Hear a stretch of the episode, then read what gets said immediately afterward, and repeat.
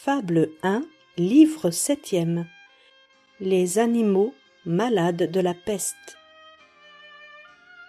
Un mal qui répand la terreur, mal que le ciel en sa fureur inventa pour punir les crimes de la terre, la peste, puisqu'il faut l'appeler par son nom, capable d'enrichir en un jour l'archéron, faisait aux animaux la guerre.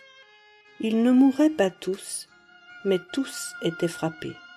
On n'en voyait point d'occupés à chercher le soutien d'une mourante vie. Nul mets n'excitait leur envie. Ni loup, ni renard n'épiaient la douce et l'innocente proie. Les tourterelles se fuyaient.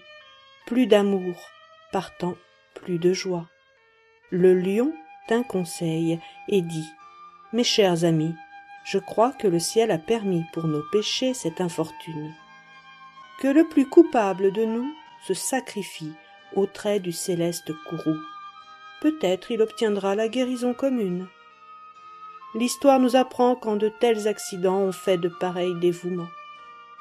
Ne nous flattons donc point, voyons sans indulgence l'état de notre conscience. Pour moi, satisfaisant mes appétits gloutons, j'ai dévoré force moutons. Que m'avait-il fait? Nulle offense, même il m'est arrivé quelquefois de manger le berger.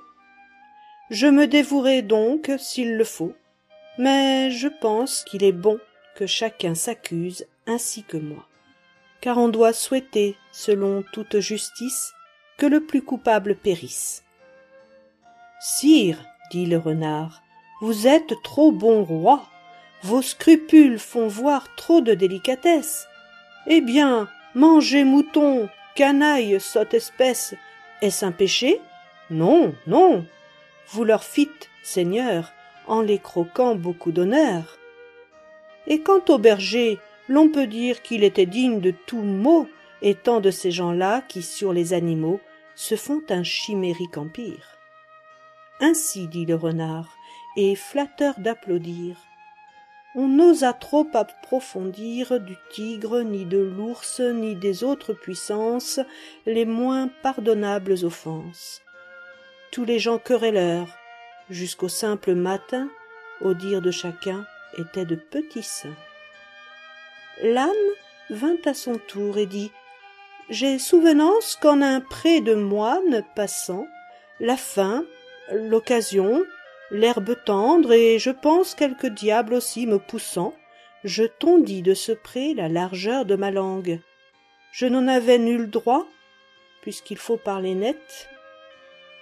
À ces mots, on cria haro sur le baudet.